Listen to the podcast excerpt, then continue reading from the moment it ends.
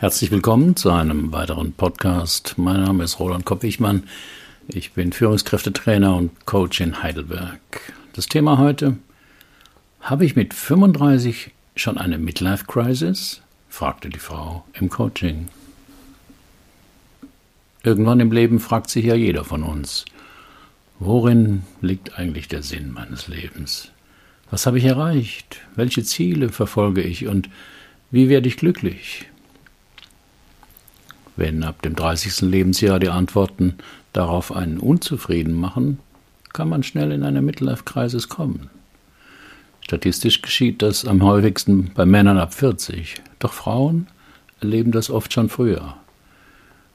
Woran sie das erkennen und was eine Gans in der Flasche damit zu tun hat, lesen und hören Sie in meinem neuen Fallbericht. Sie sind ja über 70 Jahre. Hatten Sie auch schon einmal eine Midlife Crisis? wollte die Frau im Online-Coaching wissen. Ja, sogar mehrmals in meinem Leben, Gott sei Dank, antwortete ich. Sie scheinen darüber eher erfreut zu sein, konstatierte erstaunt meine neue Klientin, Stefanie L., 35 Jahre, Redakteurin bei einer Frauenzeitschrift. Naja, im Nachhinein bin ich erfreut, denn Krisen zeigen einem ja immer, dass es etwas zu korrigieren gibt im Leben. Aber wenn man mittendrin steckt, ist es nicht so erfreulich. Sollten Therapeuten oder Coaches auf solche persönlichen Fragen antworten? Dazu gibt es unterschiedliche Ansichten. Analytisch geprägte Behandler tendieren dazu, möglichst wenig persönlich Kontakt zuzulassen. Sie beachten die Abstinenzregel mehr oder weniger strikt in einem analytischen Setting, macht das viel Sinn. Ich erinnere mich, dass ich mal meine Analytikerin nach den Sommerferien fragte, wo sie in Urlaub gewesen sei. Statt einer Antwort fragte sie, was denken Sie? Das ärgerte mich zuerst, aber dann ließ ich meinen Fantasien freien Lauf, denn es hatte natürlich mit mir zu tun, ob ich glaube, dass sie im Urlaub eine Schwarzwaldwanderung machte oder zwei Wochen in einem Luxushotel verbracht hatte.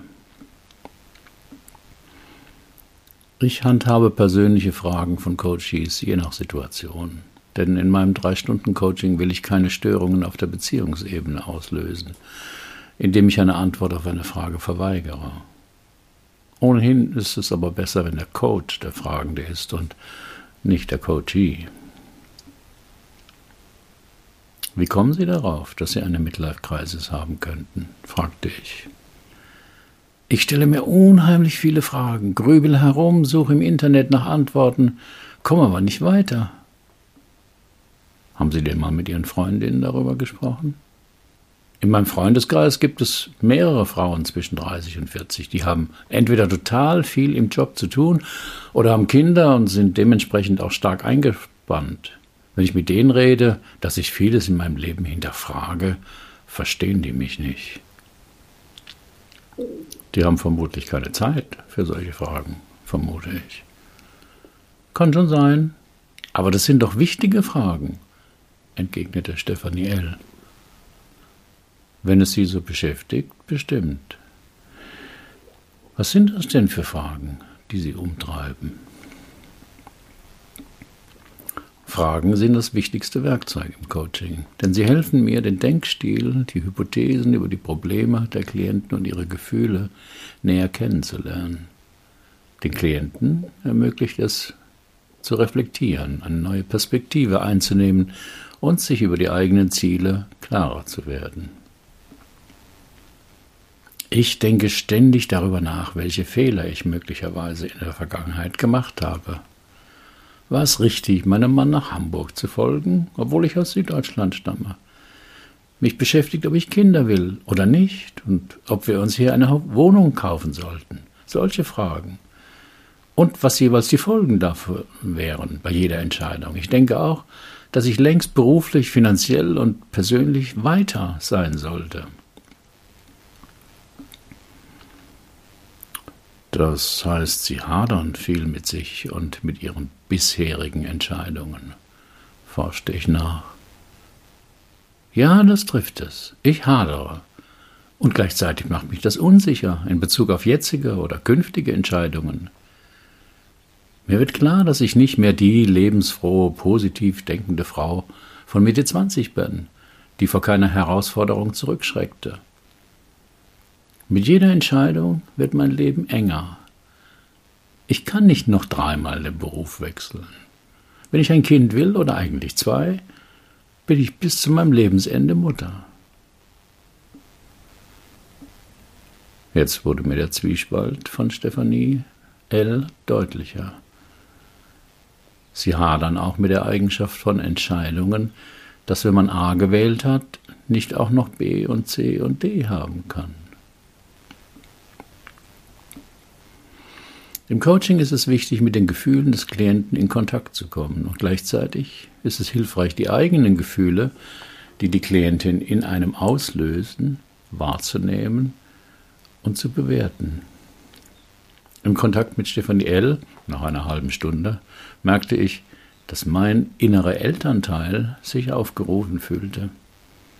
Ich spürte den Impuls, ihr zu erklären, dass man sich im Leben immer entscheiden muss und dass dabei die anderen Optionen erstmal nicht mehr zur Wahl stehen. Und dass man sich aber auch nicht nicht entscheiden kann. Denn wenn ich nicht eine Option wähle, entscheide ich mich zwangsläufig für den Status quo. Ich überlegte, warum ich plötzlich in so eine Elternrolle schlüpfte und kam zu dem Schluss, dass ich wohl auf einen kindlichen Anteil in der Klientin reagierte. Ich entschloss mich durch eine intelligente Frage, Stefanie L. wieder in den Erwachsenenmodus zu holen. Was ist denn eigentlich gut am Hadern? fragte ich frech. Daran ist überhaupt nichts gut, war die sofortige Antwort, die ich auch so erwartet hatte. Wenn Ihnen das Hadern nichts bringt, dann könnten Sie auch sofort damit aufhören, denn es macht Ihnen ja keine guten Gefühle schlug ich vor. Stimmt eigentlich. Ich muss nachdenken. Also, wenn ich hadere, macht mich das vorsichtig, neue Entscheidungen zu treffen. Hm, clevere Strategie. Wie sehen Sie denn Ihre bisherigen Entscheidungen im Berufs- oder Privatleben? forschte ich nach. Ich habe das Gefühl, einen großen Teil meines Lebens vergeudet zu haben und dass ich diese Zeit nie wieder zurückbekomme. Manchmal befürchte ich, dass viele der Entscheidungen, die ich in den letzten Jahren getroffen habe, eine völlige Verschwendung meiner Lebenszeit war. Vielleicht wäre mein Leben ganz anders verlaufen, wenn ich nur einen anderen Weg eingeschlagen hätte. Das ist der schlimmste Gedanke, der sich in meinem Kopf wie in einer Dauerschleife abspielt. Aber jetzt ist es zu spät und ich kann die vergeudete Zeit nicht mehr zurückholen. In meinen drei Stunden Coachings geht es vor allem darum, unbewusste Konflikte, die zu Denk- und Verhaltensweisen führen, die für die Klienten ungünstig sind, zu erkennen. Ungünstig ist meine wertfreie Beschreibung eines wiederholten Tuns der Klientin, das sie selbst eher verurteilt. Ich weiß, dass das bescheuert ist, über verschüttete Milch zu jammern. Niemand kann die Zeit, die vergangen ist, zurückholen. Und trotzdem verliere ich mich manchmal stundenlang in Fantasien, wie mein Leben aussehen würde, wenn ich statt Marketing vielleicht Medizin studiert hätte. Oder wenn ich meinem Freund nicht nachgezogen wäre, sondern wir beide in eine andere Stadt gezogen wären oder mich damals für einen ganz anderen Mann entschieden hätte. Deswegen tue ich mir ja so schwer, neue Entscheidungen zu fällen, weil ich nicht weiß, ob ich sie hinterher nicht genauso bereue. Ein einziges Wort verrät den inneren Konflikt. Ich versuche im Coaching den unbewussten Konflikt zu identifizieren und zu benennen. Der Klient hält sein Tun zwar für bescheuert, fühlt sich aber außerstande, sich anders zu verhalten. Dafür muss es einen guten Grund geben. Das klingt so, als könnte jede Entscheidung, die Sie treffen, die falsche sein, wunderte ich mich laut. Prinzipiell ist es auch so. Und das Schlimme dabei ist, manche Entscheidungen sind unumkehrbar oder ziemlich schwer zu ändern. Wenn ich mich für ein Kind entscheide, lege ich mich für die nächsten 20 Jahre fest. Wenn ich einen Beruf wähle, selbst wenn mir die Arbeit gefällt, muss ich das dann für immer machen. Ich bin darin gefangen. Der Engpass der Klientin wurde mir nun deutlich. Eine Entscheidung erlebte sie nicht als einen Weg der Wunscherfüllung, sondern als Falle mit dem Druck, damit für immer leben zu müssen. Woher hatte sie diese Einstellung? Mich würde noch etwas interessieren, Frau L., sagte ich. Wenn Sie mit Freunden in einem Restaurant essen gehen, wie wählen Sie von der Speisekarte aus, was Sie essen wollen? Na, ich spüre nach, worauf ich Lust habe und bestell mir das, gab die Klientin verwundert zurück. Also Sie haben dann nicht nach der Bestellung das Gefühl, dass Sie das jetzt auch essen müssen, was Sie bestellt haben. Nein, ich freue mich drauf. Und sie schauen auch nicht auf die Teller der anderen und denken, dass sie besser das bestellt hätten. Nein, ich weiß ja, was ich wollte und habe es bekommen. Aber warum fragen Sie das? wollte Stefanie Hell wissen. Weil Sie in diesen Situationen Ihrem Gefühl folgen und dann ist das Entscheiden für Sie ganz leicht und ganz ohne nachträgliches Hadern. Ach so, die Klientin wurde nachdenklich. Ja, aber da geht es ja um verhältnismäßig unwichtige Entscheidungen. Wenn ich mal die falsche Pizza bestelle, ist es ja trotzdem kein Weltuntergang.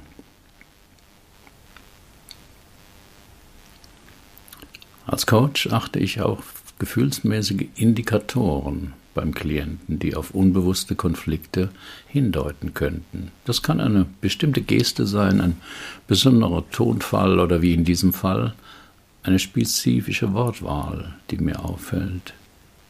Hier frage ich dann die Klientin, was ihr dazu einfällt. Das klappt am besten mit Menschen, die nicht zu sehr verstandesmäßig funktionieren, denn die antworten meistens mit nichts. Zum Glück hatte Stefanie L. aufgrund ihrer ausgeprägten Fantasie, was alles passieren könnte, einen guten Zugang zu ihren Gefühlen. Was ich verstehe ist, dass kleine Entscheidungen dazu beitragen können, dass man das Gewünschte bekommt und sich darüber freut. Und andere Entscheidungen können einem Weltuntergang gleichkommen, fasste ich die letzte Gesprächssequenz zusammen. Was fällt Ihnen denn zu Weltuntergang ein? Stefanie L. wurde plötzlich ganz bleich und sagte erschrocken, meine Mutter fällt mir da ein.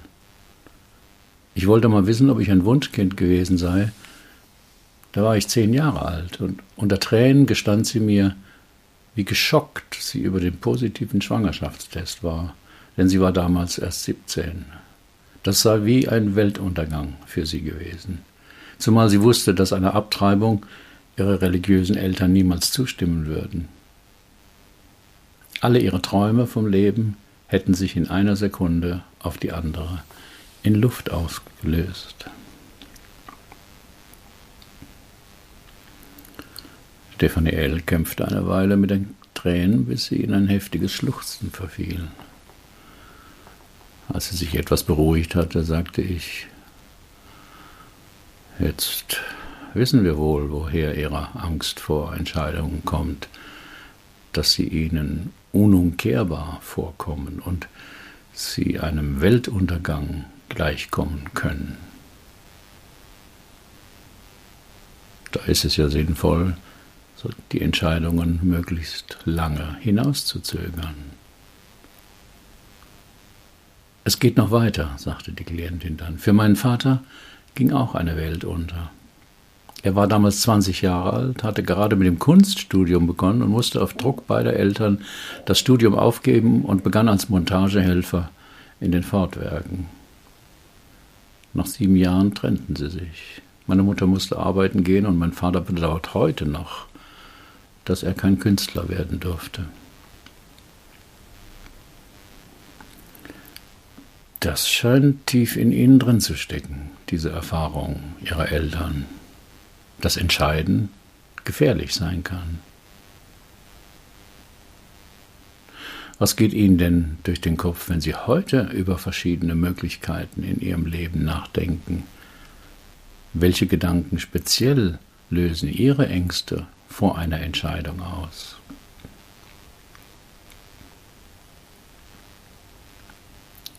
Im Coaching unterscheide ich normale Fragen und intelligente Fragen.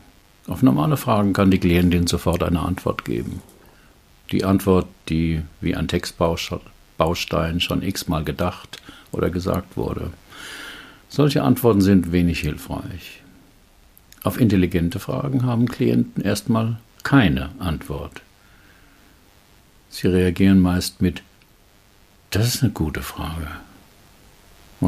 Dann müssen Sie erstmal nach der Antwort suchen. So dachte auch Stefanie L. eine Weile nach und sagte dann, es sind vor allem zwei Fragen, die dann schnell in mir auftauchen, wenn ich etwas entscheiden will. Hast du dir das auch gut überlegt? Und die andere Frage ist, und woher willst du wissen, dass es die richtige Entscheidung ist? Ich schwieg und wartete. Nach einer Weile sagte die Klientin, und die beiden Sätze habe ich früher oft von meiner Mutter gehört. Zum Beispiel, als ich mit Volleyball anfangen wollte oder mit 25 als Au pair nach England wollte. Und was ist aus ihren Plänen geworden? fragte ich nach. Da ich darauf keine wirklich befriedigende Antwort geben konnte, habe ich beides sausen lassen. Sie haben sich ja das Wünschen richtig abtrainiert, schloss ich. Warum habe ich diese Midlife Crisis? In meinem Coaching geht es einerseits darum, den unbewussten Konflikt aufzuspüren, der mit dem heutigen Problem zusammenhängt. Aber das ist nur der erste Schritt. Genauso wichtig ist es herauszufinden, wie die Klientin, meist unbewusst, dazu beiträgt, dass der Konflikt auch heute noch in ihr aktiv ist. Meist hat das mit nicht geglückten Ablösungsthemen zu tun. In dem Buch Holes in Rolls beschreibt Albert Pessow, den ich selbst auf einem Workshop in den 80er Jahren erleben durfte, dass ein Kind lebenslang versuchen wird, seine defizitären Eltern zu beeltern, um sie so zu den erwachsenen Eltern reifen zu lassen, die es als Kind so dringend gebraucht hätte. Kinder haben die angeborene Anlage, jede von den Eltern benötigte Rolle für diese zu übernehmen, selbst wenn sie in bestimmten Stadien ihres Lebens noch nicht reif genug sind, solche erwachsenen Aufgaben zu übernehmen. Diese aus Mitgefühl und Loyalität übernommene Aufgabe entzieht dem Kind aber Energie, die es für sein eigenes Leben bräuchte. Um diese theoretischen Überlegungen für die Klientin erlebbar zu machen, verwende ich Experimente in Achtsamkeit. Dabei können Menschen beobachten, wie sie wichtige Informationen verzerrt wahrnehmen und so ihren inneren Konflikt aufspüren. Ich bat Stephanie Ellis, sich bequem zu machen und folgenden Satz zu, sehen, zu sagen. Mein Leben gehört mir. Die Klientin hatte schon etwas Erfahrung mit Achtsamkeit und konnte deshalb ihre spontanen inneren Reaktionen auf den Satz gut wahrnehmen. Dabei zieht sich mein Magen zusammen und ich bekomme Schuldgefühle, schilderte sie ihre Reaktion. Aha, interessant, bemerkte ich, denn ich hatte so eine ähnliche Reaktion erwartet. Inwiefern Schuldgefühle? Wem gegenüber? Auf diese Frage reagierte Stefanie L. nicht gleich, sondern wartete, welche Antwort aus ihrem Innern emporstieg. Ich muss an meine beiden Eltern denken und wie durch meine Geburt ihrer beiden Lebenspläne von einem Tag auf den anderen zerstört wurden. Da kommt mir der Satz, dass mein Leben mir gehört, so vor, als würde ich sie wegstoßen und über sie triumphieren.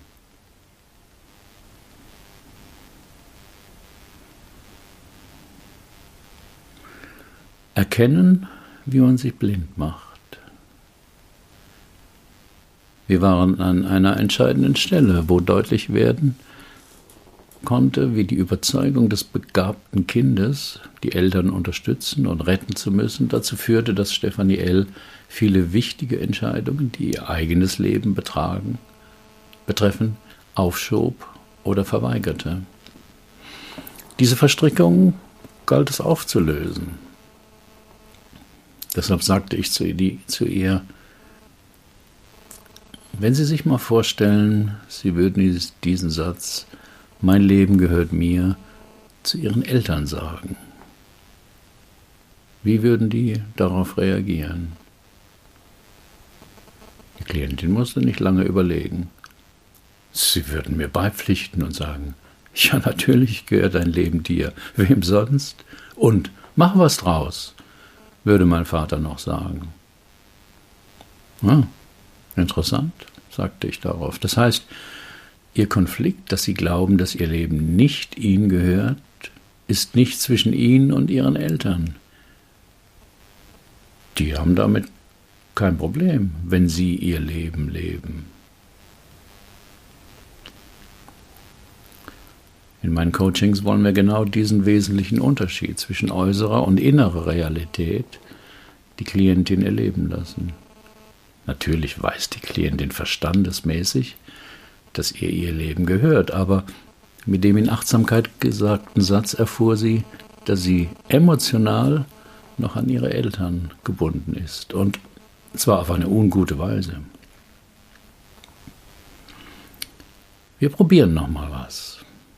Ich bitte Sie nochmal achtsam zu werden. Den Satz mein Leben gehört mir, mir zu sagen und sich dabei vorzustellen, dass ihre Eltern sie dabei ganz freundlich anschauen. Meinen Sie, dass das geht? Ich versuche es.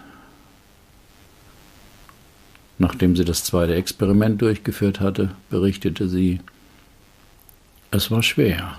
Ich konnte den Satz nur ganz leise sagen, als wäre er eine Sünde, aber als meine Eltern weiter mich freundlich anschauten, ging es etwas besser.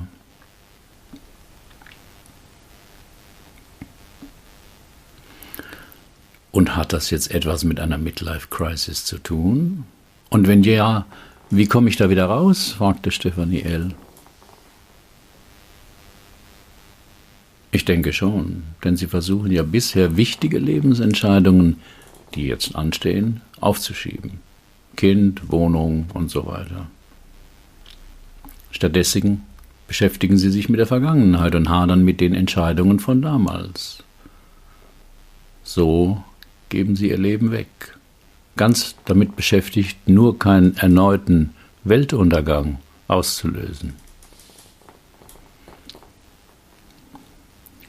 Die Klientin nickte unmerklich und sagte, beginne langsam zu verstehen.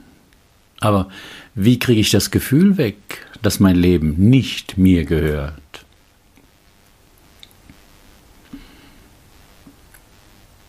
Statt einer Antwort erzählte ich ihr noch die Geschichte von der Gans in der Flasche, einem alten Zen, Koan, die ich zuerst bei Bhagwan gehört hatte, dem ich in den 70er Jahren einige Zeit folgte. Ein Schüler bat einmal den Zen-Meister, ihm das alte Koan von der Gans in der Flasche zu erklären. Das tat dieser. Eine kleine Gans wird eine, in eine Flasche gesteckt und darin gefüttert und gemästet. Die Gans wird immer größer und größer und füllt bald die ganze Flasche aus. Jetzt ist sie zu groß, sie passt nicht mehr durch den Flaschenhals. Der Flaschenhals ist zu eng. Wie kannst du die Gans aus der Flasche herausholen, ohne die Flasche kaputt zu machen und ohne die Gans zu töten. Tag aus, Tag ein meditiert der Schüler angestrengt. Aber so sehr er die eine oder andere Möglichkeit abwägt, er findet keinen Weg. Das Rätsel ist auf normalem Weg nicht zu lösen. Er ist müde und völlig erschöpft. Da kommt ihm plötzlich die Offenbarung. Plötzlich versteht er, dass es dem Meister gar nicht um die Flasche oder die Gans gehen kann. Es muss, er muss etwas anderes meinen. Die Flasche ist der Verstand. Und du bist die Gans. Und wenn du dich nur mit dem Verstand identifizierst, fängst du an zu glauben, dass du drin steckst. So wie die Gans in der Flasche. Er rennt zum Meister, um zu sagen, dass die Gans raus ist. Und der Meister sagt, du hast es begriffen. Jetzt lass sie draußen. Sie war nie drin.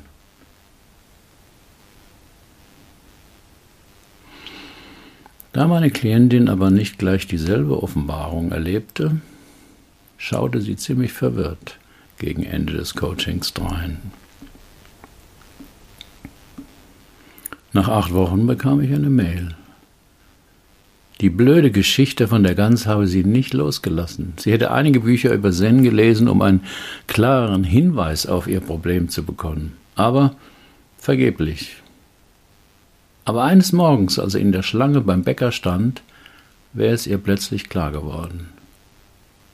Die Gans war ihr Leben, von dem sie bis jetzt geglaubt hatte, es wäre in der Flasche eingeschlossen. Aber ob und wann ihr Leben ihr gehöre, entscheide sie ja selbst. Ich schrieb zurück, eine kluge Gans. Auf meinem Blog lesen Sie weitere Fallberichte aus meiner Coaching-Praxis. Alle Fallgeschichten sind real, aber so verfremdet, dass ein Rückschluss auf meine Klienten nicht möglich ist und die Vertraulichkeit gewahrt bleibt.